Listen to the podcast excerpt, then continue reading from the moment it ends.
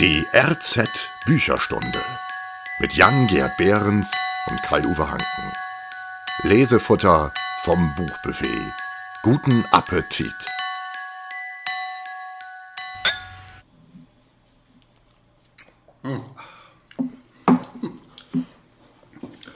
Ja, moin Jan Gerd. Ja, moin, Herr Uwe. Ja, da sind wir wieder. Nach langer, langer Zeit, muss man leider Ja, feststellen.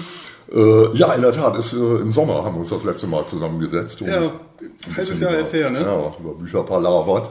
Und in der Tat, ähm, es ist jetzt genau ein Jahr her. Wir sitzen hier, äh, haben hier heute vor einem Jahr zum Ja. ersten Mal zusammengesessen. Um Und äh, eine Bücherstunde aufgenommen. Genau, richtig. Ja. Damals so als kleines ähm, Testkind, ähm, ja, Ja. als kleines Pilotprojekt, wie auch immer. Und ja, immer noch dabei geblieben. Das sollte doch Mut Ja, machen. ich meine, das halbe Jahr, dass, es, dass wir jetzt ein halbes Jahr lang nichts gemacht haben, das Mhm. ist, äh, war ja nicht beabsichtigt. Ja, Das ist ja auch dann Urlaubszeit und Wahlen und was nicht Corona, nicht, Co- äh, Corona. nächstes, ja genau, leider ja immer noch Ja. beherrschendes Thema und deswegen Das, hat äh, sich das ja alles. Und auch was positiv festzuhalten ist, ich muss sagen, ich habe noch nie so viel gelesen wie im letzten halben Jahr. Ja. In der Tat. Also äh, das war ja immer so ein großes Problem, dass man das zeitlich irgendwie nicht so, so auf die Kette gekriegt hat. Aber jetzt ist es mir, also seit dem Sommer habe ich so einen richtigen Leseflash gekriegt, kann man Ja. sagen. Und äh, habe hab viele Bücher in der Zeit durch. Ich habe einen riesen Stapel auf meinem Nachttisch gehabt und Ja. äh, den abgearbeitet sozusagen. Und äh, bis auf ganz, ganz wenige Ausnahmen waren auch wirklich tolle, durch die Bank tolle Bücher dabei. Ja, Und äh, ja, insofern war die Zeit durchaus produktiv. ja das, das, das hier finde ich ist auch richtig Ansporn dafür. Ja. Weil man ja auch was haben möchte, worüber man reden kann. Ja, ja, genau. Sondern ich habe ich hab nämlich auch angefangen seitdem, Mhm. äh, deutlich mehr Bücher mit Anspruch zu lesen. ja, du bist da ja äh, ganz mustergültig, muss Ja. ich feststellen. Du liest ja auch so richtig harten äh, philosophischen Stoff. Ja, Nietzsche zuletzt. ja, ja, Respekt. Also da äh, äh, ist mir, nee, ich will nicht sagen, meine Lebenszeit schon fast zu kostbar dafür. Aber äh, ja, es ist ja immer so, so, so ein bisschen das Problem. Ähm, ja, wie viel Zeit, Kapazitäten kann man da überhaupt für aufwenden fürs Lesen? Aber, Ja. aber es ist erstaunlich, wenn man sich nicht so unter Druck setzt, dann geht das plötzlich wie von selbst. Ja. Und das waren auch so Bücher, die einem so mehr oder weniger zugeflogen sind. Und ich, wir hatten drüber gesprochen. Mhm. Ähm, das Kuriose ist ja, ähm, dass ich ja irgendwann mal angefangen habe, auch aus äh, Umweltgründen, Ja. Mhm. mir so einen E-Book-Reader zuzulegen und feststellen muss, dass ich trotzdem nach wie vor viele, viele echte Bücher gekauft Mhm. habe und auf diesem E-Book-Reader tatsächlich nur ein Buch mittlerweile runtergeladen habe. Ja, ja ich, ich habe ja auch so einen äh, so E-Book-Reader. Äh, und ich nutze den, ähm, also ich nutze den häufig. Ich habe da auch ganz Ja. viele Bücher drauf und mir ganz viele Bücher gekauft. Aber das ist immer so, sag mal, ja, Unterhaltungsliteratur. Mhm, Ähm, so die Jack Reacher-Reihe zum Beispiel, die habe ich da größtenteils drauf. Ja, Oder, ja ich ähm, glaube auch, dass das so eigentlich so, ne, so mal so die, die, die, äh, ja, äh, wie nennt man das, so, so ein bisschen Tempo-Taschentuchbücher, genau, ne, die man einmal benutzt und äh, dann in der Regel auch nicht noch ein zweites Mal liest. genau. Ne, das, äh, ja, das, das, so vor dem Hintergrund habe ich mir das eigentlich auch mal gegönnt. Mhm. Und das Gute ist eben halt, man, man spart ein bisschen Papier. Ja. Und äh, ja, kann sich aber, ja, das, und das finde ich das Charmante, trotzdem äh, so, so nette Buchausgaben auch mal gönnen. Ne? So richtig was ein bisschen was hermacht, äh, ein bisschen Ja. opulenter ist. Und ja, und dann eben auch so Bücher, die so, so ein bisschen bleibenden Wert haben. Oder eben in der Regel auch Sachbücher und solche Dinge. Mhm. Ne, ähm, ja. Ja, so bes- besondere Ausgaben. Also ich habe zum Beispiel jetzt zu Weihnachten von meinen Eltern bekommen, dieses Renegades. Oh, ähm, ja. Hier Hm. dieses Bruce Springsteen und äh, Barack Obama. Ja. Und das ist, das ist. Ich habe ich hab angefangen, das zu lesen. Ich bin noch nicht sehr weit, also Mhm. kann ich noch nicht drüber sprechen, aber ähm, rein von der Aufmachung her und von der Optik Ja. ist, das ist ein Buch, das sollte man sich schon in den Schrank stellen. Also dafür lohnt Ja, sich das. Da gibt es so Sachen. Bei mir Ja. ist das tatsächlich mehr so, so Sachliteratur, Sachbuchliteratur. Ja. Viel heimatkundliche Bücher auch, äh, weil ich mich da so für gewisse Dinge Mhm. äh, und Themenbereiche mittlerweile stärker interessiere. Und, äh, aber gut, das, das sind ja auch so zeitlose Sachen. Ja. Aber heute haben wir ein paar andere Sachen mit dabei. Also ja, erzähl doch mal vielleicht Ja. zusammengefasst, was hast du so dabei Also ich, heute? bin- ich bin heute ein bisschen äh, tatsächlich weltkriegslastig hier Okay, ja, vertreten. das ganze Leben ist ja manchmal ein Krieg, äh, hat man den Eindruck. Nee, so einmal tatsächlich, äh, weil du gerade auch Sachbücher gesprochen hast. Ja. Das ein Buch, was ich dabei habe, ist ähm, Hitlers Hofstaat. Ah, ja. Äh, der innere Kreis im Dritten Reich und danach, ne, von Heike B. Görtemacker. Und äh, die hat auch schon äh, vorher ist die bekannt geworden mit einer äh, Biografie von Eva Braun. Also eine, Ah, eine ja. sehr, sehr gute. Äh, und das hier ist, ähm, das ist ein sehr, es ist ein Sachbuch. Mhm. Ähm, es liest sich auch wie ein Sachbuch, aber es ist halt hochinteressant, weil da geht es tatsächlich nicht um ähm, Hitlers politische Weggefährten in erster mhm. Linie, sondern um sein, sein, sein, sein, Umfeld. Also ja. die, Menschen, mit denen er die, äh, die Zeit verbracht hat. Und das ist zum Beispiel, das nennt sich die Berghof-Gesellschaft, mhm. äh, die dann tatsächlich immer auf diesem, ja. auf, auf seinem Bauernhof da ähm, ja, mit ihm abgehangen haben, also, sag ich mal. Äh, Garmisch war das da, ne? War Oder Bech, äh, Berchtesgaden. Berchtesgaden, ja, ja, sorry, genau, richtig, ja. Mhm. Genau, und das... Ähm, das Adlernest und so, ja. Mhm. Ja, also und das ist wirklich interessant, weil mhm. also die Leute, die da, ähm, mit denen er da Zeit verbracht hat mhm. ähm, und die auch wirklich Einfluss hatten, mhm. das waren aber nicht unbedingt die Leute, die auch in der Partei oder im, im Staat irgendwelche Machtpositionen hatten. Also nicht also, die üblichen Köpfe, die man so kennt, von Himmler bis bis äh, Genau, also Göring, die, so, und, äh, Göring und Himmler sind mhm. gute Beispiele, die waren nämlich eher selten da. Mhm. Mhm. Ähm, so Leute, die häufig da waren, halt Bormann, Albert ja, Speer war oft da, ich ja, meine, ja, das ist eine Nazi-Größe, aber mhm.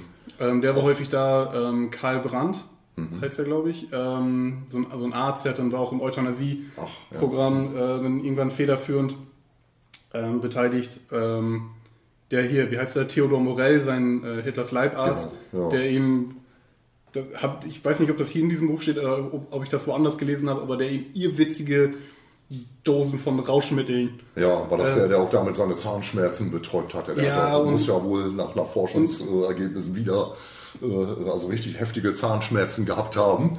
Ähm, und ja, das Gebiss von Hitler ist ja auch schon mittlerweile legendär, ja. wenn man das so nennen darf. Ja, und, und der hat ihm wohl, also das, ich wie gesagt, ich weiß nicht, ob das hier drin steht oder ob ich das woanders gelesen habe, aber mhm. äh, täg, also täglich ähm, in, in, verschiedenen Dosen Kokain, Heroin, mhm. Crystal Meth, ähm, andere Amphetamine und äh, Barbiturate und mhm. Testosteron und was nicht all. Mhm. täglicher Basis.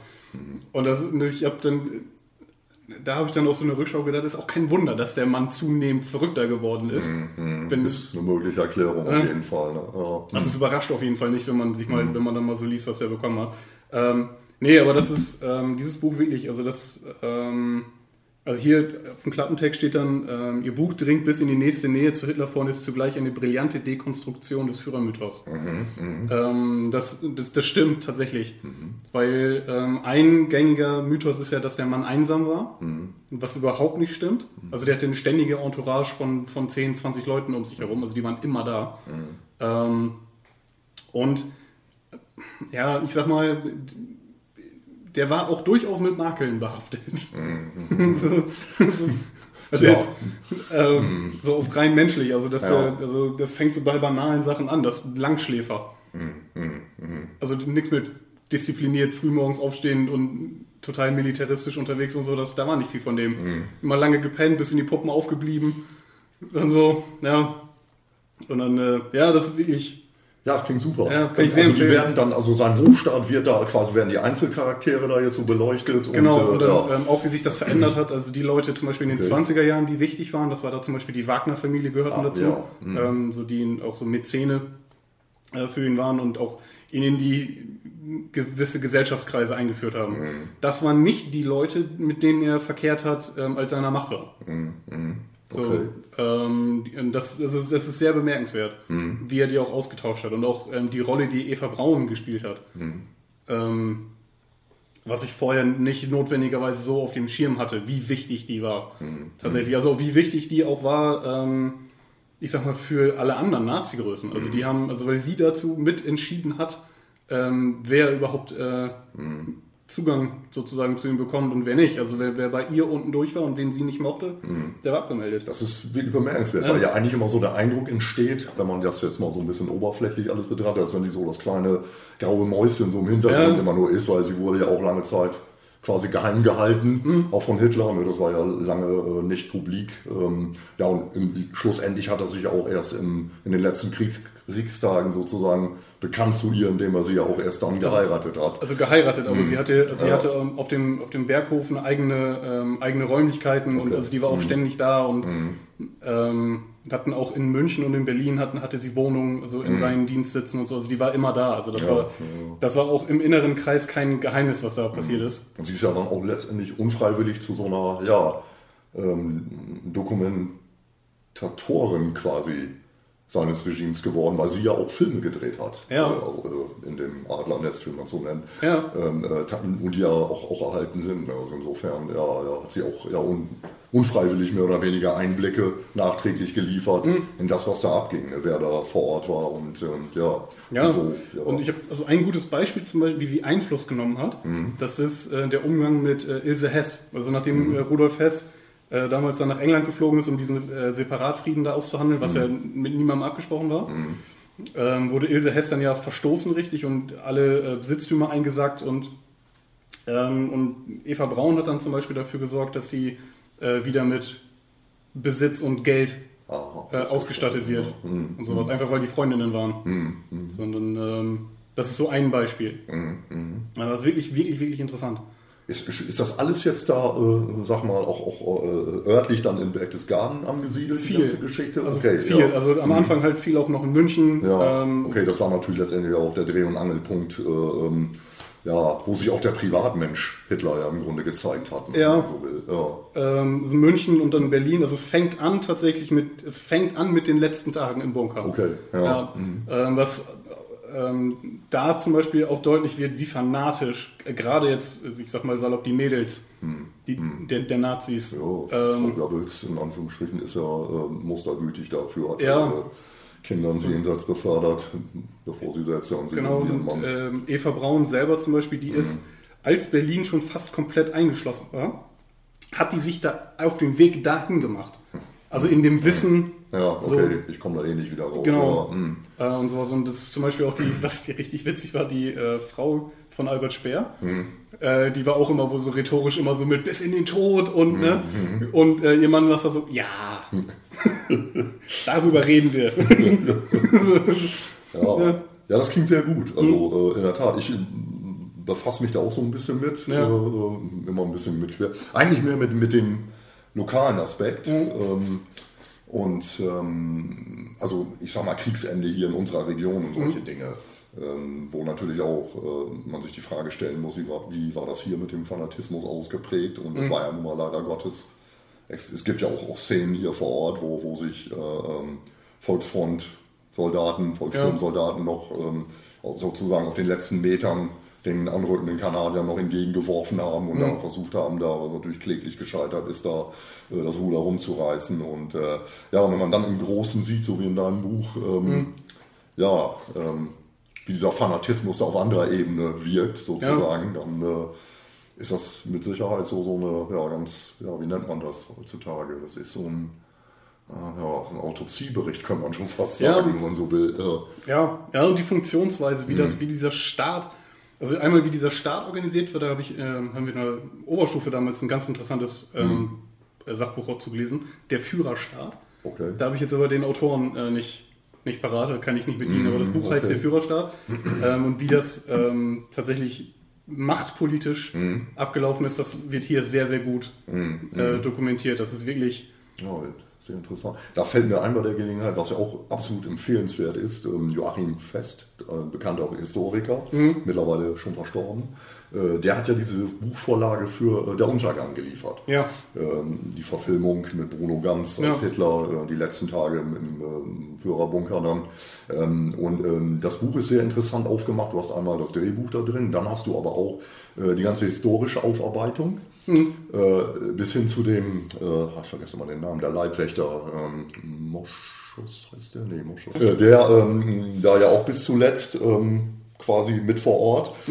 Ähm, ist da aber noch lebend rausgekommen sozusagen. Ja. Und äh, der ist ja durch ganz erstaunliche Art und Weise eigentlich erst wieder in die Öffentlich ins Licht der Öffentlichkeit gerückt. Und zwar durch einen Jungen, der für einen Schulaufsatz ja. Zeitzeugen suchte. Und die Mutter hat ihm irgendwie so erzählt, ja, klingel mal bei dem Opa oben, äh, der hat das irgendwie erlebt. Und ähm, das war in der Tat derjenige, der, der ähm, ja, ich meine, das war der, der, der Leibwächter von, von, von Hitler, der da äh, im äh, Führerbunker dann Wache hielt. Ähm, und der das dann alles nochmal so Revue passieren lassen hat. Und ähm, ja, das waren auch so äh, Dinge, die damit eingeflossen sind in diesem, in diesem Festbuch sozusagen. ja. Und, äh, aber nee, auch hochinteressant, weil man da eben im Grunde ja, ja Einblicke bekommt, genau wie du in deinem Hofstaatbuch, in Anführungsstrichen, wie so dieser innere Zirkel auch aufgebaut war Ja. Hitler. Ja, also das ist, Also wer sich dafür interessiert, das kann ich äh, jedem nur empfehlen. Mhm. Das ich, ich, ich blätter hier gerade, weil du den ja. Wegen dem Leibwächter, ich gucke gerade, also der wird nämlich auch erwähnt. Okay. Aber mir fällt der Name nämlich auch nicht ein. das war ähm, Rochus Misch. Ja.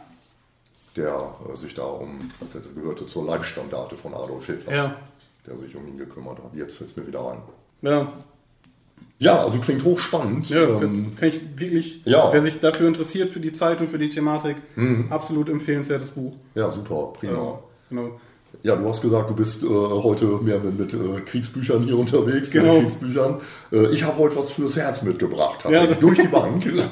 Äh, herzerwärmende Bücher, äh, die mich ja mehr oder weniger spontan angelacht haben. Mhm. Im Urlaub mal eins, das würde ich als erstes vorstellen. Das ist von Benjamin Myers, ja. ein englischer äh, ähm, Autor und Journalist. Mhm.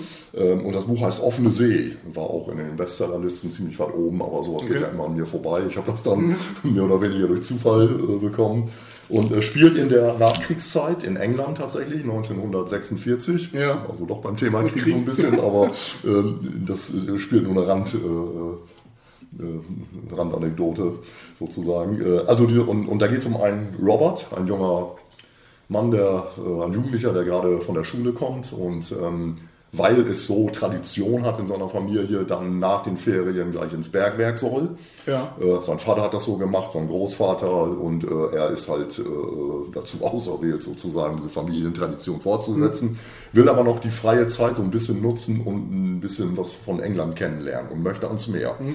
Ähm, bricht dann auf zu einer Wanderung und Richtung Süden äh, zum offenen Meer und bevor er da, dort ankommt, macht er Bekanntschaft mit einer etwas, ja, ich sag mal, exzentrischen Dame, die allein in einem Cottage da lebt, äh, in der Nähe des Meeres, äh, namens äh, Dulcie Piper. Okay. Und Dulcie Piper ist also wirklich so ein, ja, ein Unikum, würde man heute sagen. Und ja, sie lädt ihn ein auf eine Tasse Tee.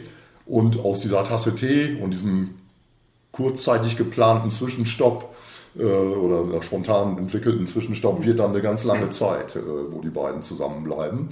Und, und man merkt dann, wie dieser junge Mann sich so langsam verändert mhm. äh, und sich immer mehr äh, ähm, ja, herausstellt, er ist ja eigentlich gar nicht fürs Bergwerk gemacht, sondern ist doch ein Naturfreund ja. äh, äh und äh, entwickelt äh, und ja, entwickelt durch, durch Anleitung quasi von dieser Dalzi plötzlich eine poetische Ader auch und ähm, ja, wird herangeführt an Literatur, an Kultur, an äh, ja, so richtig so ein bisschen ähm, ja, schöne Künste, mhm. Poesie, all das, was er gar nicht kannte bislang, aufgrund seiner Schulbildung und mhm. dann eben äh, aufgrund seines Elternhauses.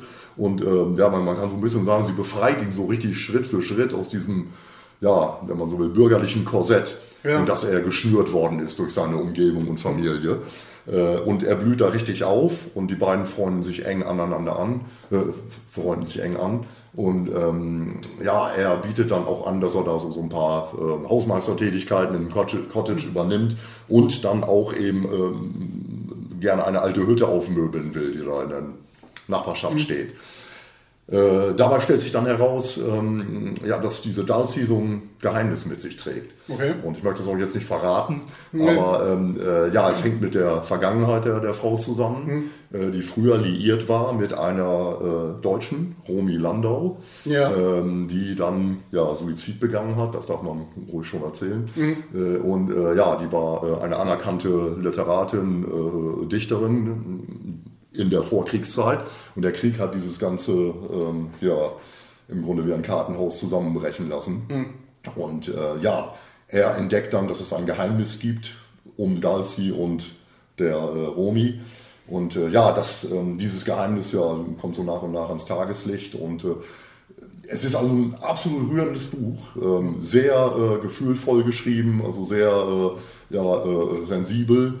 Äh, auch so wie diese Charaktere dann rausgearbeitet werden, so diese etwas ruppige Dulcie, ja. am Anfang ruppig, die dann aber später dann doch ziemlich zusammenbricht, so äh, als sie mit ihrer Vergangenheit konfrontiert wird. Äh, und dann eben dieser, dieser ja etwas unbedarfte äh, äh, Robert, der ja eigentlich was ganz anderes vorhatte, einfach ja. mal mehr schwimmen ne, und plötzlich dem sich plötzlich eine ganz andere Welt öffnet. Ja. Und es ist also sehr, sehr also herzerweichend, das ganze Buch und lässt einen richtig, ähm, ja, mit dem einen oder anderen Tränchen auch manchmal zurück. Ja. Also absolute Empfehlung. Mir hat es super gefallen. Ja, das, das klingt sehr gut. Ja, also. ja, liest sich auch wirklich sehr schön durch, auch sprachlich nicht jetzt irgendwie so gestellt, sondern äh, ähm, sehr schön, sensibel geschrieben, auch mit tollen Bildern, also offene See. Offene See. Benjamin Myers. Ja. Mhm. Ich sehe das, das ist auch schön gestaltet wieder. Ja, richtig, genau. Mit so einem, äh, wie nennt man das, äh, dieser Blattschnitt, mhm. ganz in schwarz gehalten des Buches, ein bisschen Goldlettern mhm. vorne drauf. Also ja, wirklich ein, eine Empfehlung.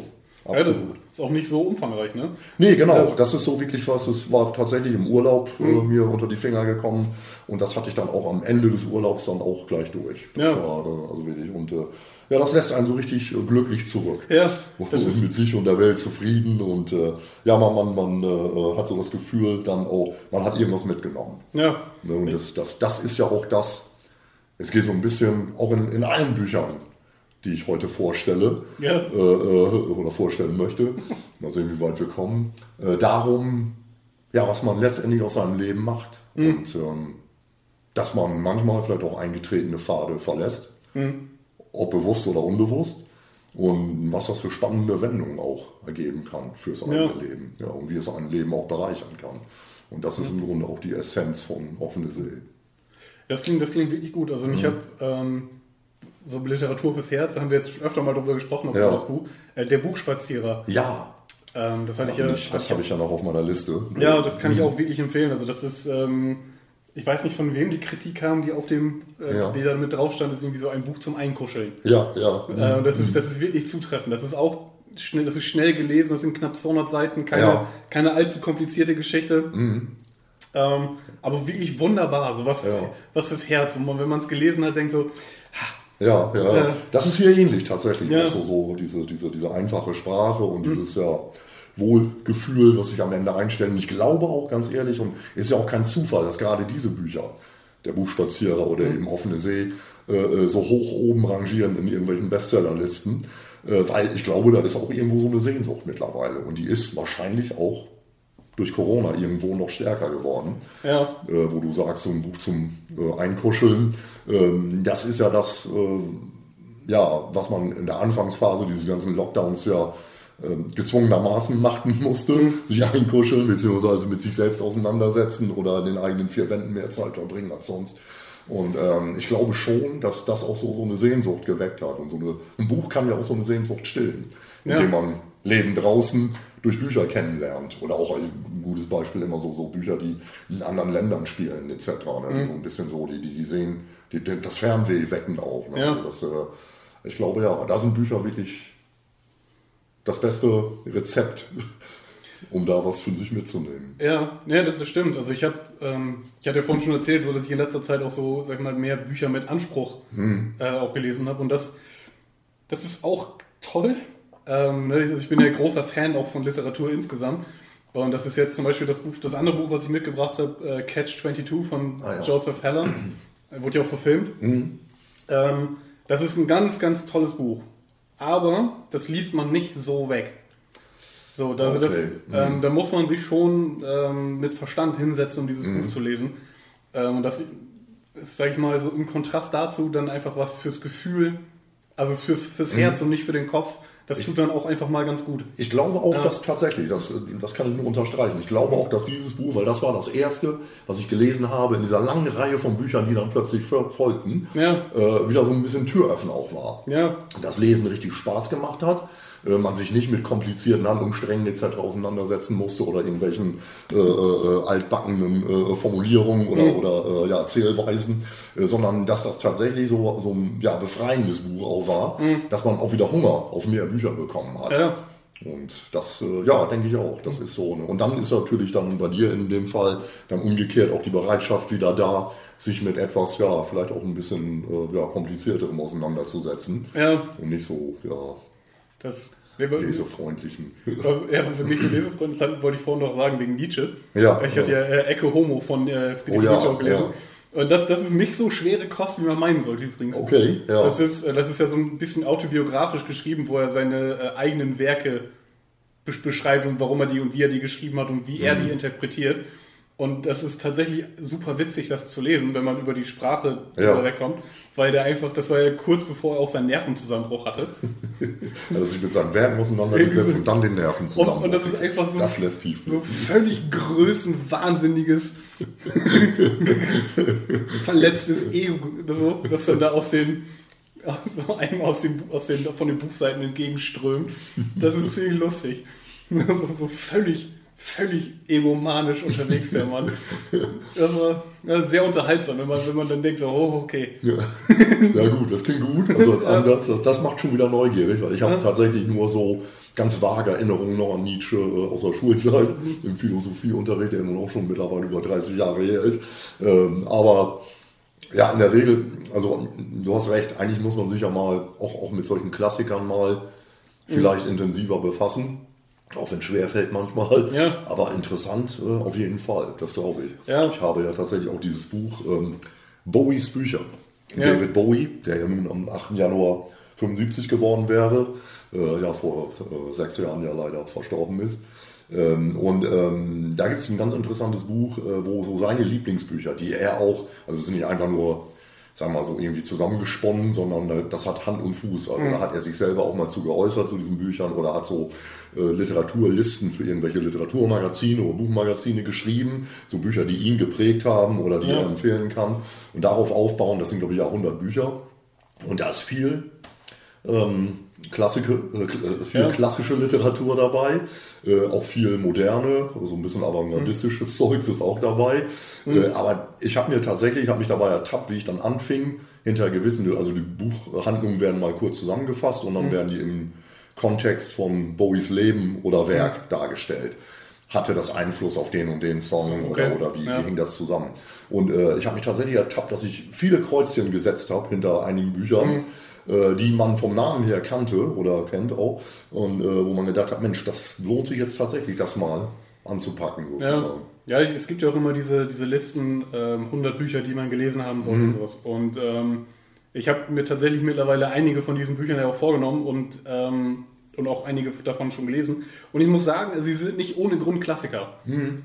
So, ja, das, das muss ja eine Relevanz sein, ob es ja. thematisch ist oder oder, vom oder, Stil her. Genau, hm. schriftstellerisch. Ähm, ja, so ein Jack Kerouac zum Beispiel mit, ähm, wie heißt das auf Deutsch noch? Ich kann nicht, ist On the Road. Hm. Das ist auch so, so sprachlich, das hat er ja quasi in einer Nacht, so die Legende, runtergehackt. Ja. Auf einer Reiseschreibmaschine mit so einem Endlos, mit so einer Endlospapierspule. Okay. Und ähm, das ist auch so, so ein ganz äh, wirrer Stoff, sage ich mal. Ja. Äh, so eine Art Road-Movie, wenn man so will. Mm, und ähm, ja, das hat manchmal auch so ein bisschen so, so, so traumhafte Züge zwischen. Ja, okay. Ist natürlich auch so ein bisschen drogengeschwängert, ja, ne, was die Protagonisten also, da so erleben. Ja. Äh, aber äh, das ist auch vom, vom Stil her äh, sehr packend. Also mhm. das hat, das hat ähm, ja, ja, das ist, oder zumindest war es mir nicht bekannt, so in der Form, das ist aus den 50er Jahren das Buch. Ja, ähm, ja also wie, wie man eine Geschichte auch anpacken kann, so nach dem. Motto. Das ist eine gute Überleitung. Ja, super. Äh, ne? Joseph Heller, Catch 22, mhm. ähm, spielt im Zweiten Weltkrieg. Hatten wir schon, schon gesagt. Und da geht es um eine ähm, Bomberstaffel der Amerikaner, mhm. die im Mittelmeer ähm, stationiert sind. Und ähm, Hauptfigur ist äh, Captain Jossarian, heißt er. Mm, und Captain Jossarian möchte nicht mehr fliegen. Mhm. So, und das ähm, versucht sich dann immer zu drücken und, und das geht im Grunde geht es darum, dass die, ähm, das ist die, die grobe Geschichte, die erforderliche Anzahl an Feindflügen, die die Piloten so, ähm, vorzuweisen, mhm. also vorweisen müssen, mhm. damit sie so, äh, aus dem Dienst entlassen werden, so. die wird einfach von, von deren ähm, Bataillons- oder Staffelkommandant einfach immer weiter nach oben gesetzt. Mhm. Ähm, die waren, lag am Anfang irgendwie bei 25 und dann wurde die auf 30 erhöht und dann auf 40 und dann auf 50 mhm. und die war jetzt irgendwie zuletzt, waren sie, also das Ende glaube ich bei 80. So, und die haben die dann immer die erforderliche Zahl erfüllt, beantragen dann, dass sie nach Hause können und dann, nope, fünf mehr. Hat sich geändert. Ja. ja. Mhm. Oh. Mhm. Ähm, und das ist, also so wie das beschrieben wird, also das ist ganz stark geschrieben. Mhm. Ähm, sag ich mal so. Also, mich, also ich habe das Buch gelesen und mich gewundert, dass man das verfilmen konnte. Weil Okay. das, das ganze Buch ist, ähm, also jedes einzelne Kapitel ähm, ist so eine Art Sozialstudie über einen einzelnen Charakter, über eine einzelne Figur und eine Person, Ach so. ähm, wie die Dinge erleben. Das springt chronologisch hin und her. Also das ist nicht chronologisch Ja. äh, linear erzählt, sondern äh, wirklich springt vor, zurück, Monate. Aber es wird dann immer mit jedem, mit jedem Kapitel, mit jeder Figur wird mehr von dieser Handlung äh, erschlossen und, so. und erklärt. Und also je mehr man liest, desto äh, mehr ergibt sich dieses Bild. Ähm, aber das muss, das kann nicht einfach gewesen sein, da einen Film von zu machen. Okay. Ist das dieser Film mit Gene Hackman? Oder, Äh, Gene Hackman weiß ich den? gar nicht. Alan Arkin spielt auf jeden Fall mit. Okay, ja, nee, dann habe ich den, glaube ich, doch nicht gesehen. Ähm, Und das, also das ist wirklich toll und also, also ganz stark geschrieben. Aber man muss sich halt wirklich hinsetzen, was Mhm. Ja. ich vorhin meinte. Also das liest Ja. man nicht einfach so Okay. lässig, lässig weg, weil auch der, der Sprachstil an sich anspruchsvoll ist. Also das, Aus, das aus welchem Jahr ist das Buch? Was sagtest du? uh, aus welchem Jahr? Das müsste, ich kann mir schnell hier gucken. Ja. Ich glaube auch aus den 50er, 50er Okay. 60er Jahren müsste das gewesen sein. Zumindest in die Erstauflage. Deutsche Erstausgabe äh, 64. Ja. Ja, Ja. also relativ frisch nach dem Krieg ja auch noch. Ja, oh, oh, sorry, falsch gesagt, äh, ich habe falsch gelesen. Äh, Erstausgabe erschien 1961. Ah, okay. Genau, und dann Dann- 50er ja. Jahren Mhm. geschrieben und dann in den 60er Jahren veröffentlicht. Ach so. Ähm, also ich sag mal, also rein, rein, also erstmal, das, das, das fängt an im Lazarett, geht dann, glaube ich, paar Monate zurück, dann wieder ein paar Monate vor. so, dann, das kann einen ja zur Verzweiflung treiben. ja, dann fängt dann lief ein Jahr zurück, dann sind sie auf einmal in der Ausbildung und dann wieder, Okay. wieder weiter vorgesprungen und so. Ähm, Du hattest ja von diesem, von diesem Hauptcharakter da, äh, diesem Piloten erzählt. Jossarian. Ja, der Genau. äh, äh, ja so ein bisschen, ja, ich weiß ich nicht, gefrustet ist. Oder, oder warum will der nicht mehr fliegen? Das ist Angst. Ne, das ist ein Kampf Kampfpilot. Ach ne? so, Und er sterben ja Leute. Und, ja, okay. Genau, und der hat dann, ähm, als es anfängt, hat er, glaube ich, irgendwie 40, Hm. 40 Feindflüge und also er, er kommt immer an, er, er nähert sich immer dieser Zahl an erforderlichen Flügen und jedes Mal kurz bevor er sie hat, Ach so, okay. Ja, wird das dann das äh, zurückgeworfen. Und, Genau, und ja, es hm. wird halt gut beschrieben. Im Laufe der Zeit sterben halt die ganzen anderen Piloten Mhm, aus seiner Staffel, die, also mit denen er jetzt sozusagen angefangen hat. Mhm. Die gehen dann halt drauf. Ähm, und er dreht halt immer weiter, immer weiter durch und die ganzen, Mhm. das wird immer absurder. So, also die ganze Absurdität des Zweiten Weltkriegs und Ja. ähm, auch dieses äh, Catch 22, Ja, ähm, das ist im Original Englisch, ist das wahrscheinlich dann Regel 22, ähm, die dann zum Beispiel sagt, also man, ähm, um von, vom, vom Dienst befreit zu werden, also das, um Ja. nach Hause geschickt zu werden, äh, muss man verrückt sein. Sozusagen. Ne? okay, Aber, ja. dazu muss man dann beantragen, Ja. dass man verrückt ist und nach Hause geschickt wird. Aber dieser Antrag ist der Beweis, dass, Dass man nicht verrückt ist, ja, oh, ne? weil ja. ja nur, weil ja nur äh, ja, geistig, Leute, mit, die geistig auf der Höhe sind, in Anführungsstrichen. Ja, beziehungsweise nur weil, können. nur weil man, wenn man verrückt wäre, wollte man ja, würde man ja, Ja. nicht. Also nur Verrückte würden ja fliegen wollen. Und wenn man dann Ja. sagt, ich will nicht fliegen, ist das der Beweis, dass man nicht verrückt ist. So, das ist dann ein Catch-22. Ja, und das ist, ja, also kann, das kann ich auch wirklich, wirklich empfehlen. Okay. Ähm, also wenn es so um den Zweiten Weltkrieg geht, also das ist äh, der Kritiker Hans Magnus Enzensberger schreibt das aufrichtigste, also subversivste Buch über den Zweiten Weltkrieg, das ich kenne. Aha, okay. Ähm, ja. und Das stimmt wirklich. Also die Verrohung der Menschen, also ich sage auch die, auch die Korruption, die da stellenweise Hm. äh, stattfindet. So zum Beispiel der äh, Messeoffizier von denen, der irgendwie einen internationalen Schmugglerring Hm. äh, unterhält. Ja, es, äh, ich finde das immer faszinierend, wie es da gelingt. Ich meine, das Buch hat nun schon ein paar Jährchen auf dem Buckel, aber Ja. dass man dieser, diesem ja, Thema Zweiter Weltkrieg, das ja nun schon seit ja, 70 Jahren, über 70, 80 Jahren jetzt im Grunde, äh, äh, ja, Gott sei Dank hinter uns liegt, aber irgendwie immer noch Stoff bietet für Geschichten für, äh, und, und auch Ansätze, die ja so, ja, das war nicht greifbar machen, die, dieses, die, diese Zeit da greifbar machen, aber ja irgendwie authentischer wirken lassen. Also ich, es gab ja auch die Phasen, wo solche, gerade die Amerikaner waren ja leider mustergültig, äh, wo, wo das Ganze so ein bisschen glorifiziert wurde. Ja. Ne, Und aber irgendwann, zumindest bei äh, guten Schriftstellern, hat man ja auch erkannt, ähm, das Thema muss man anders anpacken. Oder sind ja auch eben oft Leute, die, die selber Kriegsteilnehmer waren und, Ja. und, und Dinge erlebt haben und in Büchern verarbeitet haben. Das sind ja die ehrlichsten, aufrichtigsten in der Regel auch. Ja. Äh, die, und äh, ich, das, das finde ich sehr faszinierend. Du hattest mir ja auch äh, ist jetzt mal ein anderes Segment, aber, aber mit hier Band of Brothers, Ja, diese, diese DVD-Serie Ja. von HBO ähm, über diese Easy Company, die Mhm. in, ähm, damals von der Normandie 44 bis, zum, bis zu den letzten Kriegstagen. Mai 45, dann unterwegs war. Ja, die waren ja, um Deutschland zu vorhin hatten. befreien. Die Ja. waren ja auch im Berchtesgaden. Genau, richtig, Ja. ja, stimmt, genau. Und ähm, das fand ich, also was gut war, war dann eben auch diese Interviews mit den ähm, ja, tatsächlichen ähm, Mitgliedern dieser Kompanie. Ja, Ähm, ja, die ja teilweise wirklich äh, in sich zusammengesackt sind, Hm. als sie dann nochmal wieder alles äh, berichteten und aufleben ließen. Da, ne? Ja. Hm.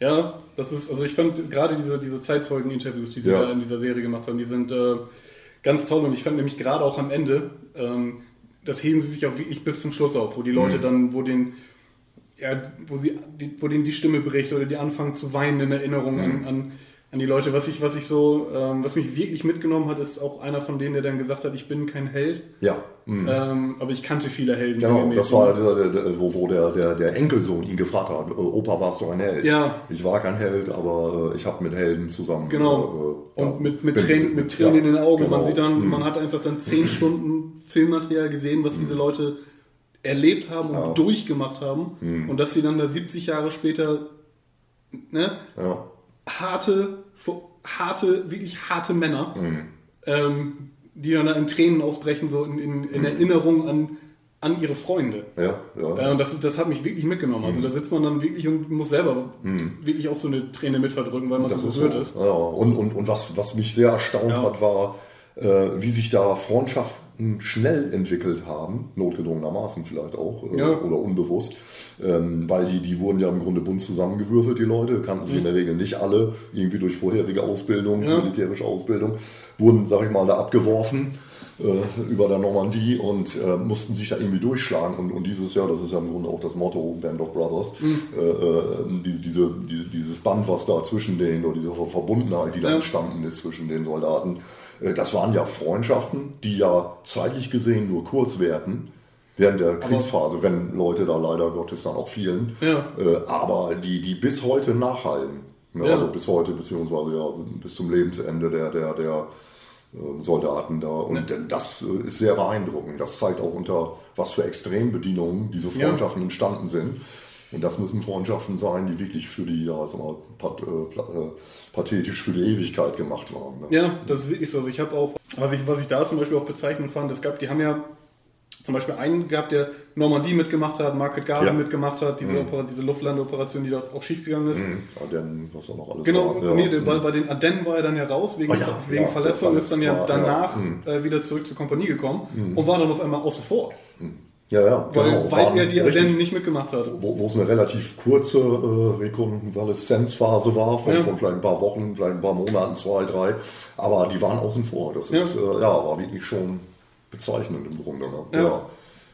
Äh, aber ja, da schweifen wir ab. Aber das wäre vielleicht tatsächlich auch nochmal ein Bereich, dem wir uns ausführlicher widmen können. Filme, Serien Filme. und Musik. Ja, genau, Ja. richtig. Bauen das vielleicht nochmal aus hier mit dem Podcast.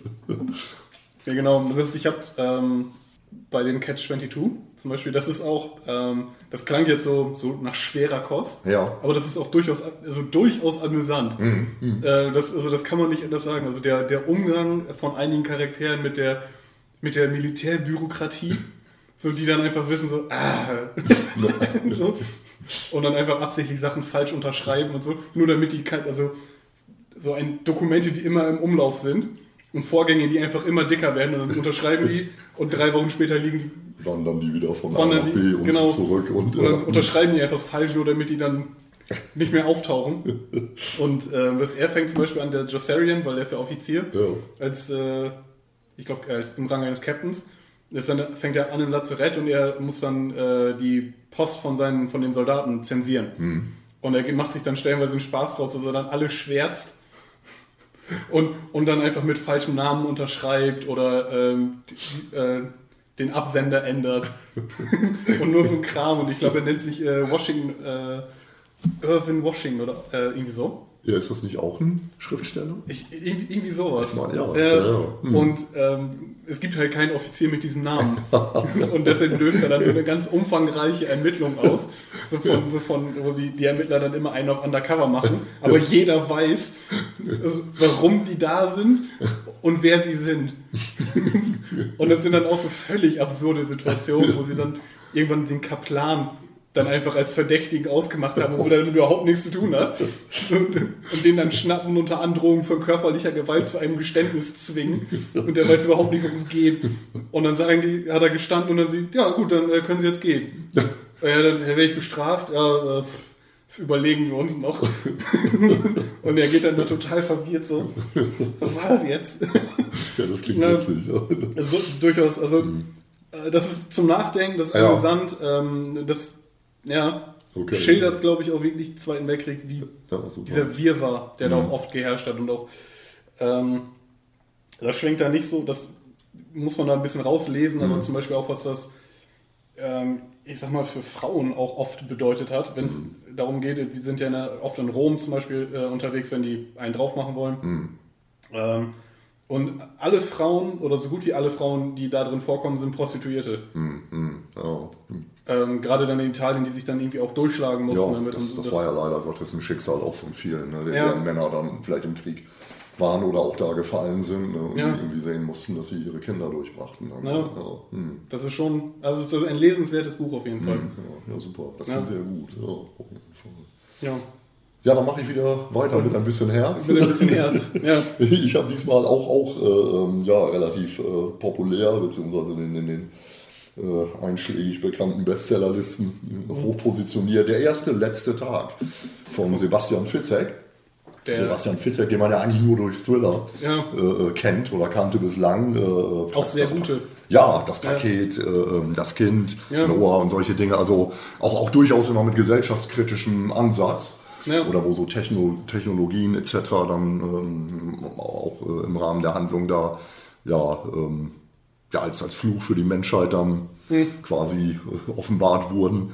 Äh, und äh, ja, was man ihm kaum zutraut, oder ich bislang zumindest, er kann auch äh, äh, äh, romantisch, in Anführungsstrichen, um es Ja. mal so zu sagen, obwohl es nicht richtig romantisch ist, der erste, letzte Tag.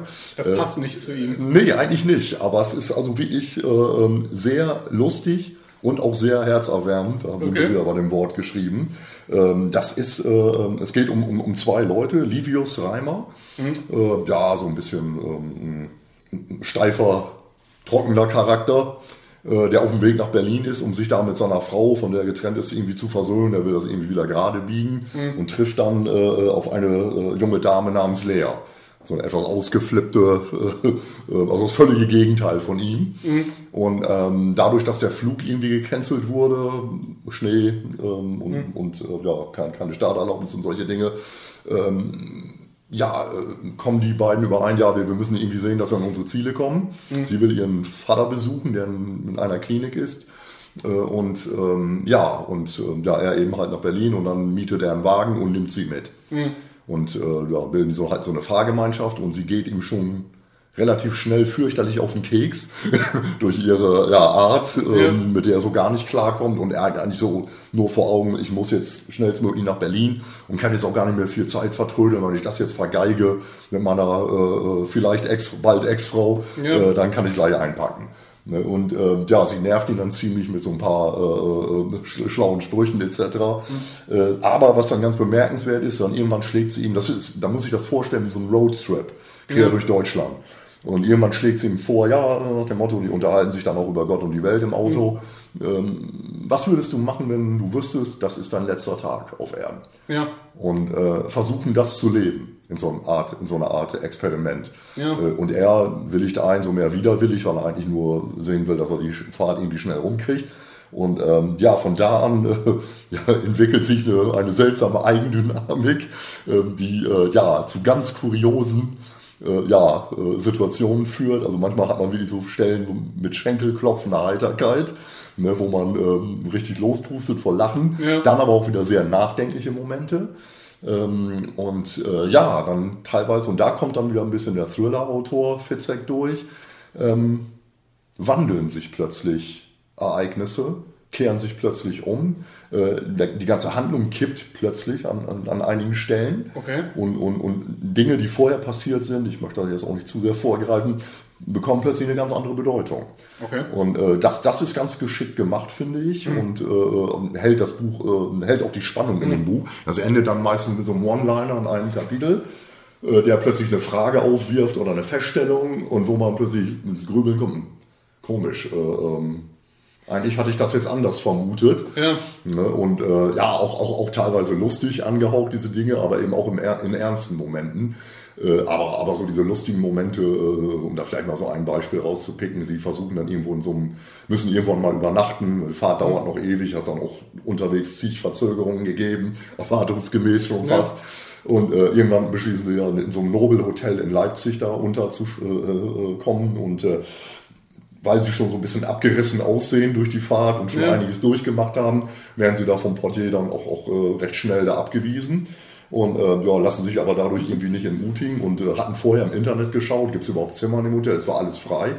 Und äh, es wurde denen so erzählt, ja, nee, hier wir kriegen hier kein Zimmer, hier ist sowieso alles belegt. Ja. Und äh, dann sind sie irgendwie zum Bahnhof gegangen, haben sich da erstmal so ein bisschen aufgehalten und äh, kehren dann irgendwann, da hat sie dann plötzlich eine Idee, kehren zurück mit 20 Obdachlosen im Schlepptau, die sie da am Bahnhof aufgetan haben und haben auf den Namen des äh, Julius, äh, äh Livius Reimer, äh, 20 Zimmer in dem Hotel gebucht.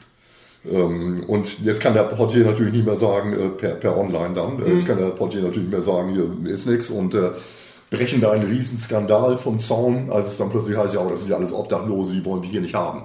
Und dann wird das Ganze auch im Internet, dann zieht ja. das plötzlich Kreise und dieses, ja, die fuhren eigentlich, sag ich mal, da hunderte von Kilometern äh, äh, nur für sich durch die Gegend erleben da schon wilde Dinge und plötzlich explodiert das Ganze auch in der Öffentlichkeit. Ja. Diese, diese, diese Bar, dieses verrückte Paar, um das mal so zu nennen.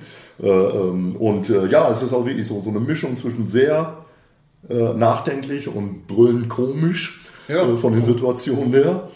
Und, und was ich interessant fand, ich habe das Buch auch von einem, einem äh, sehr besonderen Menschen geschenkt bekommen, mhm. mit dem man auch über solche Dinge gut reden kann. Mhm. Ähm, und äh, die Fragestellung, die das Buch eben aufwirft, was würdest du tun, wenn, das, wenn du wüsstest, heute ist dein letzter Tag? Das ist, das ist eine interessante Frage. Ja. Mh. Es ist Kön ja auch. Kann ich spontan nicht beantworten. Nee, und das ist ja auch, man ja. ertappt sich ja auch bei so Dingen, äh, ja, was weiß ich, ich will noch mal ans Meer fahren oder, oder irgendwie so, so Die Sachen. Klischees. Die Klischees, genau. Ja. Äh, aber ähm, das Buch zeigt, auch wenn das natürlich Beispiele sind, die, die irgendwo nicht, nicht äh, lebensnah sind, ja. ne, aber dass man auch was ganz anderes daraus machen kann. Dass man es überspitzt gesagt auch manchmal schaffen kann, ähm, an einem Tag die Welt zu retten, wenn man das so über, über, überformuliert jetzt ja. mal. Ne? Aber ähm, ist natürlich nicht so, aber äh, in, in, kleinen Momenten, was heißt die Welt retten? Die Welt für einen anderen Menschen vielleicht retten. Ja. Solche Dinge. Und äh, das fand ich sehr spannend und äh, es ist sehr leicht geschrieben, also mhm. sehr leichte Kost. Nun ist Fitzek ja auch nun nicht unbedingt ein Goethe oder sonst was. Nee. aber äh, äh, es, es macht Spaß, es hält bei Laune und, und es geht mit dieser ja doch ja, sehr schweren Kost äh, des Themas. Das, mhm. Das Buch ähm, endet glücklich, hat aber kein glückliches Ende. Okay. um das mal so ja. zu formulieren. Ähm, und das äh, ja, fand ich also sehr gelungen. Also ähm, Hut ab, hätte ich nicht gedacht, dass Fitzek das so löst. Das, das, das, ich, das, auch das Ganze, wie du das schilderst, ja. das hätte ich ihm nicht zugetraut. Nee. Also ich, habe, ich kenne auch einige Bücher von ihm, mhm. habe einige Bücher von ihm gelesen, auch sehr, sehr toll, extrem spannend. Ja, ja, ja, genau. Ähm, mhm. Aber das passt nicht. Nee, nee, nee, richtig. Aber wie gesagt, wenn man Fitzek, so wie du dann ja auch, äh, oft schon gelesen hat, dann erkennt man ihn zwar wieder, aber anders. Ne, also sagen wir so von der Dramaturgie her vielleicht der Geschichten oder so gewisse Kniffe, ja. die tauchen auch tatsächlich in alten Büchern von ihm auf oder bisherigen Büchern in Thrillern. Äh, aber äh, es ist auch so, die, die, diese beiden Charaktere sind auch so absolut liebenswürdige. Mhm. Also man hat ja auch gleich ins Herz geschlossen ne, und äh, weiß schon, dass das nur in einer äh, Riesenkatastrophe enden kann, was die beiden da zusammen erleben ja. müssen. Äh, aber ich, wie gesagt, es hat durchaus ernste und, und auch ja, philosophische Momente zwischendurch. Und das ist so das, was äh, ja, ja, mich sehr äh, ja. ja. mitgenommen dann auch hat. Und das ist auch, auch so ein Buch zum äh, Einkuscheln, kann man sagen. Ja. Ja, und, und diese Fragestellung, äh, es ist in der Tat, also ich ähm, überlege gerade, wie die das im Buch teilweise auch beantwortet haben ja, diese Klischees waren ein Thema. Mhm. Ne? Und, ähm, aber Es ist in der Tat nicht so leicht. Wir hatten ja auch mal über dieses Buch gesprochen, was du ja auch mitgenommen hattest, Letzte Wünsche. Letzte Wünsche, das ja. ist auch ein tolles Buch. Mhm, ja, definitiv. Ja. Weil das ja nun mal eben leider aus dem Leben oder aus dem Sterben gegriffen ist, wenn man so sagen will. Ja. Ähm, und ähm, da hat man ja auch festgestellt, da waren es dann oft die kleinen Dinge. Oder einfach nochmal, ich sag mal auf gut Deutsch, die Sau rauslassen, Party ja. machen. Ne, äh, alles ja auch im Rahmen oft leider Gottes der medizinischen Möglichkeiten, das muss man das auch sagen, auch so. ist Gesundheitszustand, Gesundheitszustand geschuldet. Ähm, aber, äh, aber die Botschaft des Buches, dieses hier, der erste letzte Tag, kann eigentlich nur sein, ähm, wartet nicht. Äh, lebt jetzt. Ähm, ja. ja. schiebt es nicht auf nicht, ja. äh, und vermeidet, dass ihr quasi mit dieser Fragestellung konfrontiert werdet. Was würdest du an deinem letzten Tag machen, wenn du wüsstest, er ist Ja, dass, dass, dass man nicht zurückblickt und denkt, hätte ich mal. Genau, richtig. Ja. Ja, ist ja, ja, ja ein ewiger Stoff, wenn man so will. Ja. Äh, und, äh, aber eigentlich so simpel und ja, eigentlich auch leicht zu lösen, in Anführungsstrichen. Ja, passend dazu, ein bisschen, mhm. also, zum, zumindest themenverwandt, sag ich mal so, äh, habe ich eine, Serie, eine Serienempfehlung. Okay. Und zwar Afterlife auf Netflix. Ah, okay. Ja, das ist von mhm. dem ähm, Stand-up-Komiker Ricky Gervais. Ja. Und Ricky, ähm, Ricky Gervais ist derjenige, der die äh, ursprüngliche Serie äh, von The Office erfunden hat. Ach, hier. Das, Worauf der Stromberg auch Ja, genau, richtig. Ja, ja. Ähm, mhm. Und der hat auf Netflix halt Afterlife. Und Afterlife, da geht es darum, ähm, er ist Journalist mhm. und seine Frau stirbt an Krebs. Mhm. Und er möchte sich er möchte eigentlich Suizid begehen, hm. macht das aber nur deshalb nicht, weil er äh, quasi seinem Hund im letzten Moment reinkommt und er Ach, okay. sich ja. um den Hund kümmert. Aber von da an hm. ähm, ist das nämlich auch so, ähm, ändert er radikal sein, sein ja. ich sag mal, ähm, seine Herangehensweise an das Leben. Hm. Ist unter anderem radikal ehrlich. Hm. Sagt hm. einfach immer allen Leuten direkt, was er, also verzichtet auf Höflichkeiten ja. und verkneift sich nichts mehr. Das ist, hm. ähm, das ist eine Comedy-Serie. Okay. Die ist auch super witzig. Ja. Ähm, aber die ist auch ähm, sehr traurig in Momenten. Hm. Hm. Ähm, also das ist, das ist tatsächlich so, da, ja. da wechseln sich Lachen und Weinen hm. äh, ab. Hm. Das ist, das ist eine ganz starke Serie, kann ich, kann ich sehr empfehlen. Das ist super, prima. Ja. In, der, in der Hinsicht, da hätte ich dann auch einen, einen Tipp, der auch wieder ein ganz anderes Medium umspannt, mhm. sozusagen, und zwar Hörspiele. Äh, ja. Es gibt ein, ein altes Hörspiel, das lief auf dem WDR in den 60er Jahren. Äh, Buchvorlage von Otto Bielek, äh, wenn ich das so richtig auf dem Schirm habe. Der, der viele Hörspiele geschrieben hat früher, mhm. ist eher ein unbekannter Name so oder, oder vielleicht nur unter Eingeweihten bekannt. Aber diese, dieses Hörspiel heißt 6 Gramm Karatillo mhm. und ist mit Klaus Kinski umgesetzt worden in den 60er Jahren. Der hat ja, ist ja bekannt dafür, dass er viele Hörbücher bzw. Sprechplatten hieß das ja früher, ja. in den 50er, 60er Jahren mit Rezitationen großer Dichter oder eben. Die, die sind auch echt toll. Die sind also wirklich äh, äh packend, muss man wirklich ja. sagen, im, im besten Sinne. Äh, man mag von ihm halten, was man will, aufgrund seines Lebenswandels und all diese Dinge, die ja noch im Nachgang auf den Tisch gekommen sind. Aber ja. ähm, künstlerisch war das, also da, da muss das war damals richtig hohe Kunst. Stand zwar auch in einer Tradition der Rezitation, die es ja früher schon in den 20er, 30er Jahren gab, aber er hat daraus ein Massenphänomen gemacht. Ja. Er war derjenige, der mit, mit, Große mit genau, Villon ja. und, und Rimbaud und solchen Dingen äh, tatsächlich in der Deutschlandhalle vor, vor Tausenden von Leuten da gesprochen hat und wirklich mhm. nur reduziert auf Sprache und Vortrag ja. ähm, diese Sachen zum Besten gegeben hat. Und wie gesagt, dann hat er darüber hinaus eben auch Hörspiele für, für Radiosender äh, ähm, produziert. Eben dieses 6 Gramm Karatillo. Und da mhm. geht es um einen, einen jungen ähm, ja, Wissenschaftler, der, und so fängt das Hörspiel an, das ist so, so ein Hörspiel in Echtzeit, kann man sagen. Er äh, äh nimmt ein Gift zu sich, dieses Caratillo, das mhm. ist ein, ein hochwirksames Gift, ein mexikanisches Gift irgendwie, in einer Dosis, ähm, bei der er, so hat er berechnet, noch eine halbe Stunde zu leben hat. Mhm. Und ähm, das, äh, dieses 6 Gramm Caratillo hat auch den Untertitel Der Monolog des Sterbens. Ja. Und, ähm, man hört, also es fängt an mit den, mit den Worten, ich schalte jetzt das Tonband ein. Wir haben es 18 Uhr so und so, glaube ich. Mhm. und ich nehme jetzt das Gift an. Und dann erfährt der Zuhörer im Grunde im Laufe der nächsten halben Stunde, äh, warum er das gemacht hat und dass er aus dem Leben treten will, weil es ja diverse Enttäuschungen gab. Mhm. Amoröse Enttäuschungen, aber auch eben so vom Leben enttäuscht und, und, und all diese Dinge. Ähm, äh, hat dann vorgesorgt, dass ihn auch niemand findet. Ja. Hat das Telefon irgendwie abgeklemmt oder nee, das Telefon ist, ist, ist da, äh, ist, ist verfügbar sozusagen, aber er hat die Türen alle abgeschlossen, Schlüssel verschwinden lassen, um sicher zu gehen, dass er das auch, auch wirklich nicht überlebt. Ähm, und ähm, also da, da muss ich sagen, dass das ist wirklich etwas, was total unter die Haut geht. Ja. Weil ähm, so diese ersten Momente, wo er dann rekapituliert, was er so erlebt hat vor einigen, einigen Jahren und äh, so sein großer äh, äh, Gönner und ähm, Mäzen sozusagen, den als Wissenschaftler auch hochgebracht hat, äh, ähm, alle haben sich immer irgendwie von ihm abgewandt. Ja. Dann findet er seine vermeintlich große Liebe, die will dann irgendwann nichts von ihm wissen und äh, ähm, begründet das damit, dass es nicht vernünftig wäre, dass man zusammen ist. Ist auch, auch etwas älter als er. Ja. Und ähm, ja, und, und er rekapituliert das dann immer und, und, und äh, stellt dann so fest, ja, was soll das mit dieser Scheißvernunft und solche Dinge. Äh, und Kinski ist dann mal, äh, gerade so in den Anfangsjahren, später wurde es auch etwas überkandidelt Ja, äh, und, und äh, hat auch viel Mist gefilmt oder, oder fi- filmen lassen.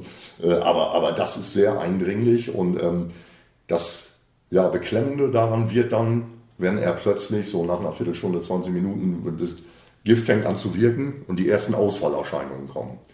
Die Sprache wird undeutlicher, er spürt plötzlich, wie er sein, sein rechtes Bein, wie er so ein Kribbeln hat und, und, und, und das nicht mehr richtig bewegen kann. Und diese ganzen Symptome verstärken sich zum Ende des Hörspiels immer mehr. Und ähm, er hatte auch noch so, so einen Radiowecker, äh, so, so einen Wecker aufgezogen mit dieser halben Stunde, um für sich so einen Anhalt. Und später, also äh, je weiter dieses Hörspiel fortschreitet, desto äh, ja, ähm, heftiger, beklemmender wird dieser Rhythmus aus dieser Uhr, die im Hintergrund tackert, Ja. seine Ausfallerscheinungen und dann immer noch so dieser Versuch, Herr der Sinne zu bleiben und äh, ja, quasi diesen Monolog fortzusetzen. Und dann, was dann eben verstärkend hinzukommt, er erkennt irgendwann, dass es vielleicht doch nicht so eine tolle Idee war, aus dem Leben scheiden zu wollen. Und findet dann auch eben halt so Dinge, ja, die es Ja. vielleicht irgendwie ja, lebenswert machen oder, oder auch so unaufgeräumte Baustellen, die er noch hätte lösen können. Das ist natürlich alles eine Ironie, Also- eine ganz bittere Ironie. Ärgerlicher Moment, wenn man dann Ja. feststellt, ah. Genau, und man weiß ja, man, man, kann sich denken, dass Ja. es kann nur im Grunde in, in, im Tode des, des Protagonisten enden. Ja. Äh, aber es ist sehr, und es endet äh, mit diesem ganz eindringlichen Klingelton des Weckers. Ja. Und dann ist Totenstille, auf, auf gut Deutsch gesagt. Aber es ist, also dieses Hörspiel kann man auch auf CD kriegen, kann man auch ähm, Ja. auf po einschlägigen Portalen sich anhören. Äh, es, also ich fand, äh, das hat mich Ja, richtig gepackt damals, vor einigen Jahren habe ich das zum ersten Mal gehört. Mhm. Äh, auch, auch so im Grunde so diese Erkenntnis, ähm, es muss nicht alles zu spät sein, nur weil man die und die, die Enttäuschung hat, was ja bei von außen betrachtet ja sowieso manchmal äh, Mhm. kaum nachvollziehbar ist, warum Menschen sich zu so einem Schritt entscheiden. Ja. Ne, Man kann nicht reinschauen und, und äh, wie jeder Mensch damit umgeht, das ist so, ne? aber für Außenstehende wirkt das ja teilweise doch so dem Motto, musste das sein und äh, hätte es dann Ja, vielleicht hätte es eine andere Lösung gegeben, aber in dem Moment Ja, gab es die genau. für den Betreffenden nicht. Hm. Ich sag mal, in dem Moment, das ist ja dann auch das ist ja tiefe Verzweiflung, Ja, genau. die da ja, aus den Menschen dann noch spricht. Hm. Das ist dann ja so. Aber das, was du gerade erzählt hast, also Kinski ist natürlich auch genau der Richtige für diese Art Ja, Vortrag. Dieser, diese, ja, genau, diese etwas manische, was ja auch Ja. oft durchdringt, äh, seine Rollen ja auch, damals ja sowieso, er spielt ja immer die, die Irren, sag Ja. mal, da bei Edgar Wallace und so. Ne, aber äh, ja, es ist, er ist natürlich, wie gesagt, nach wie vor oder jetzt erst recht umstritten, damals zu seiner Lebzeit ja ohnehin. Ne, und äh, es gibt so einige, ja, ja, Ja, natürlich auch- auch unverzeihliche Dinge. Ich wollte sagen, also heute auch wegen anderen Dingen als Ja, früher. genau, ne? Das ist richtig. äh, mit, mit, der, mit dem Missbrauch seiner, seiner eigenen Tochter. Ja. Äh, und das, das macht es auch schwierig, muss ich. Also ich muss zugeben, ich war immer auch bekennender Kinski-Fan, lange Ja. Jahre, aber so mittlerweile ist es zwiegespalten. Es gibt Ja, Dinge, die, da ziehe ich künstlerisch den Hut vor. Mhm. Ne, eben halt so eine Geschichte wie dieses Hörspiel. Äh, auch literarisch hat er, äh, hat er ja auch Spuren hinterlassen. Ja. Ich brauche Liebe, ist eine große Autobiografie, die ja im Grunde nichts weiter ist als, als eine Münchhausen-Version. Ja. Ne, wo sich eine eigene Wahrheit oder eine eigene Biografie zurecht, die so haarsträubend ist, äh, aber trotzdem von vielen auch für bare Münze genommen wurde. Äh, das war ja der Effekt, den er auch damit erzielen konnte. Aber Ja. man muss ihm zugutehalten, er hat es also schriftstellerisch äh, äh, wahnsinnig spannend umgesetzt, das Ganze. Hat auch Gedichte geschrieben, die sind ja erst posthum mal veröffentlicht worden. Ja. Äh, ähm, und äh, da- das, das ist schon, man merkt schon, er hat einen enormen Background gehabt, literarisch. Äh, Und, und, und das hat auch irgendwo da Widerhall gefunden. Das ist qualitativ auch, auch, auch gutes Zeug sozusagen. Ja, in der aber ich sag mal, diese, das, was ich bei ihm so denke, also diese, diese, diese irren Aktionen, die Ja. er einfach immer so hatte. Das finde ich, ähm, ich sag mal, das, das ist überhaupt kein, ja, wie soll man das sagen? Also das tut ihm, ihm und seinem Schaffen überhaupt keinen Abbruch. Nö, das So, war, das- ja. Ähm, finde ich, aber was es, was es für mich wirklich schwierig macht, was Mhm. du auch sagst, das ist wirklich das, die Sache mit dem, mit dem Missbrauch. Genau, richtig. Also das, Ja. Mhm. das ruiniert im, im, im Rückblick vieles. Also weil man das einfach nicht mehr unbeschwert einfach sein Genau. so, so genießen kann. Manch, ist klar, wir kennen das, wir haben das selber auch schon, ne, dass, dass man drüber gelacht hat, über, über diese Ausfälle, sage ich mal, in Talkshows oder bei so einer Jesus Christus äh, die sind ja auch witzig. Lesung. Ja, definitiv. Ne? Aber im Grunde ist es so mit, mit Distanz betrachtet ähm, eigentlich nur Ausdruck einer, einer schweren psychischen Störung Ja, die vorhanden war, ne, äh, der Ja. ein, ein absoluter Egomane war und, und äh, ja, äh, das war so, wie gesagt, das hätte man alles irgendwo abhaken können. Ich sag mal so ein anderes Beispiel auf anderer Ebene ist Harald Junke, dem man seinen Alkoholexzess auch immer verziehen hat, Ja. ne, wohl wissen, dass es ja auch eine Krankheit ist.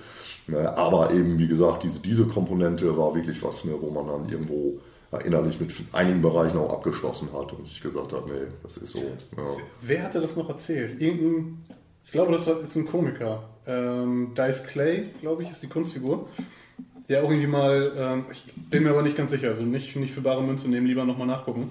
Der aber auch ähm, irgendwie bekannt dafür geworden ist, dass er gerne mal eine, eine, eine Nase genommen hat. Ja, mhm. Ähm, und irgendwann ist der überall, wo er hingekommen ist, haben ihm Leute Kokain angeboten. ja, ja. So nach dem Motto, ah, zieh eine Line für uns, zieh eine Line für uns. Und dann sitzt er da und hat dann sozusagen, im, um seine Kunstfigur so am Leben zu halten, musste der dann dauernd immer irgendwo. Ja, das ist natürlich auch tragisch. Ja. Ja, ja, auch vielleicht mit diesem Kapitel längst abgeschlossen hast. Ja, genau, aber dann einfach, Ich, ja, einfach weil du diese Kunstfigur geschaffen hast, Ja. dann stehst du da und denkst, ja gut, komm her. dann, dann ziehen wir jetzt eine Line. ja, das ist in der Tat, das, das, das ist wirklich ein, ein Phänomen, das, das, das zieht sich ja durch, durch viele Bereiche der Kunst. Ob das Musik ist, ob das äh, ähm, Film ist, ob das, Hm. äh, äh, ähm, hier, sag schon, ja auch andere Kunst ist, kann auch Malerei sein. Ja. Das ist ein Van Gogh zum Beispiel, der auch, ne, der sich dann ein Ohr abgeschnitten hat. Äh, äh, und ähm, ja, all, all diese Dinge, ja, das ist auch im literarischen Bereich findet man das ja auch relativ häufig. ne? Ja. Es ist, ja, ich finde das immer, ja, da, da ist man so ein bisschen hin und her gerissen. Zum einen macht es die Kunst noch einen Ticken spannender. Es ist auch die Frage, ob diese Kunst möglich wäre Ja, ohne diesen genau, Wahnsinn. Das, ja, darauf wollte ich hinaus. Ja. Genau das, das ist es. Also, dass man äh, oft ähm, sich denkt, ja, wie wäre dieser Mensch, wenn er, ich sag mal, so relativ normal oder ohne diese, diese Katalysatoren, nenne ich die jetzt mal. Ne? Das kann ja auch innere Katalysatoren durch äh, psychische Störungen etc. sein. Mhm. Äh, wie wäre dieser Mensch dann ähm, oder Künstler dann geworden? Das, Ja. das äh, ist, in, in, der- ist in der Tat so. Ja. Da würde Kinski wahrscheinlich heute immer noch irgendwelche oder heute nicht mehr, wäre altersmäßig ein bisschen schwierig, aber hätte lange Zeit nur so seichte äh, Edgar Wallace-Filme und sowas gedreht. Ja. Ne, und und wäre wahrscheinlich so, so, so ein bisschen so wie, wie diese ganzen, so wie Joachim Fuchsberger und wie sie alle hießen, ne, rumgereicht worden in irgendwelchen Spielshows. Ja. Was ja zum Teil auch passiert ist bei ihm, ne, aber letztendlich wäre ihm eine große Karriere, wie er sie ja tatsächlich auch hatte, durch Werner Herzog, Ja. ne, die auch international Ausstrahlung hatte, äh, äh, wäre ihm ja verwehrt geblieben. Das muss man Ja. wirklich so festhalten. Das ist also diese, in diesem, ich sag mal, in diesem Spitzenbereich der Kunst. ja, Ähm, also ich glaube, ohne eine gewisse Portion Wahnsinn Mhm. kommt man da nicht hin. ja. Und das sind auch diese, diese Figuren, die ja im Grunde bei aller Wertschätzung, die auch andere Schauspieler an den, äh, für, für Schauspieler, ähm, die auch super sind. Ne? Aber dieses Quäntchen Wahnsinn, wenn man so Ja. will, äh, das ist das, was einen noch so ein bisschen so raushebt ne? aus, aus Ja. der Masse da ne? oder aus den wirklich guten Leuten. Ne? Äh, über Kinski habe ich einen ganz interessanten Text ja gelesen. Ich glaube, hast du mir den geschickt oder Ja. weiß ich gar nicht. Ähm, ein Fußballer, glaube ich, ein Fußballprofi oder so, der doch Ach. irgendwie bei äh, irgendeinem Dreh ihn doch begleitet hat im Amazonas. Ihn und Herzog. War das bei, Bei Fitzcarraldo? ich glaube bei Fitzcarraldo. Ja. Ach ja, das äh, war und der dann auch beschrieben hat, wie er dann irgendwie mitten in der Nacht dann da irgendwie mit einer Schrotflinte durch die Gegend, Ja, ja, genau, in der Gegend richtig. rumgeballert hat und dann Ja, Werner, ja. Werner Herzog dann äh, ihn noch dann auch irgendwann mit einer Flinte bedroht hat. Ja, genau, richtig. Das war diese Geschichte, die auch in Sinngemäß- Talkshows oft thematisiert Genau, so- diese, dieser Zwischenfall. Genau, so sinngemäß entweder, ne? Ja, genau. Und dann halt, Machst du jetzt weiter oder ich erschieß dich und hatte, dann nicht. hatte Werner ne? Herzog ja angeblich gesagt, so dem Motto, ja, hier, entweder du, wenn du jetzt weggehst, dann erschieße ich dich. Ja, genau. Und dann ist mein Film ruiniert, ich habe keinen Darsteller mehr und äh, dann Ja. kann ich einpacken, dann bin ich bankrott. Genau. Und Kinski ja nur eiskalt gekontert hat, in Talkshows, wo er alleine saß, muss man ja. dazu sagen. Äh, nee, das, das wäre alles äh, Quatsch, weil der Einzige, der eine Waffe hätte tragen dürfen am Set, war er. Ja. was, was man eigentlich schon nicht glauben kann. Aber äh, ja, das, das sind so, ja, gerade diese, diese Legenden ja, und, oder Anekdoten. Und, ja, und dieser Text endet nämlich damit, ja. dass er diese völlig nervenzerreibenden Erlebnissen da im Dschungel, wo alle wirklich am Rande der, der Belastungsgrenze irgendwann waren. Mhm. Äh, und dann hat äh, Werner Herzog erzählt von einem anderen Film, den er machen wollte. Ja. Äh, und dann ge äh, gefragt wurde, ja, wer soll das spielen? Aber da gibt es nur einen. Ja. Das kann nur Kinski. Ja, ja, ja. ja das war wirklich so eine Hassliebe im ja. Grunde. Ne? Und äh, ja, auch sehr empfehlenswert, diese, diese ähm, äh, Doku von Werner Herzog, mein liebster Feind, mhm. wo er so seine Beziehung zu Kinski auch Revue passieren lässt. So Kritiker sagen, ja, das ist natürlich alles ein bisschen sehr einseitig gefärbt.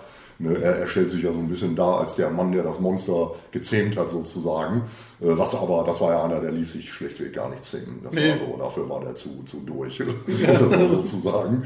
Äh, aber ja. ja, interessant. Ich merke tatsächlich, wir, wir, wir schweifen hier extrem ab. Ja. Ich will auch mal einen Blick riskieren auf unsere Uhr. Und äh, ja, aber trotzdem, dieser Exkurs hat, hat äh, Spaß gemacht. Ja. Und da sollten wir echt drüber nachdenken. Das, das war auch äh, insgesamt mal wieder Zeit. Ja, richtig. Das Man merkt, wir haben ein Mitteilungsbedürfnis. Ja.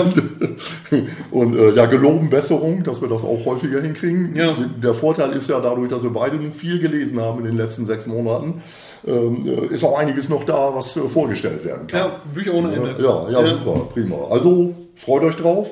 Genau, und dann, ne? Wir sind bald wieder da, hoffentlich. Genau, und dann, ja, ne, vielleicht, ne, äh, nimmt sich ja, lässt sich ja auch der ein oder andere anregen, eins von unseren Büchern dann auch. Äh, ja, ne? das wäre, dann hätten wir, dann würden wir uns natürlich freuen, wenn dann auch der örtliche Buchhandel äh, äh, ja davon auch noch profitieren würde. Aber im Grunde jedes gelesene Buch ist ein ja. äh, Gewinn sozusagen. Und äh, ja, tut euch was Gutes und wir sagen nochmal, du hast jetzt dabei gehabt Hitlers Hofstaat. Hitlers Hofstaat von Heike B. Görtemaker. Ja. Und Catch 22 von Joseph Heller. Ja, super. Und ich hatte Benjamin Myers mit Offene See und der erste letzte Tag von Sebastian Fitzek. Ja, viel Spaß damit. Ja. Und auf Wiederhören. Ja, bis, bis zum nächsten Mal. Mal. Tschüss, Angerd. Ja, ciao, Kai Uwe.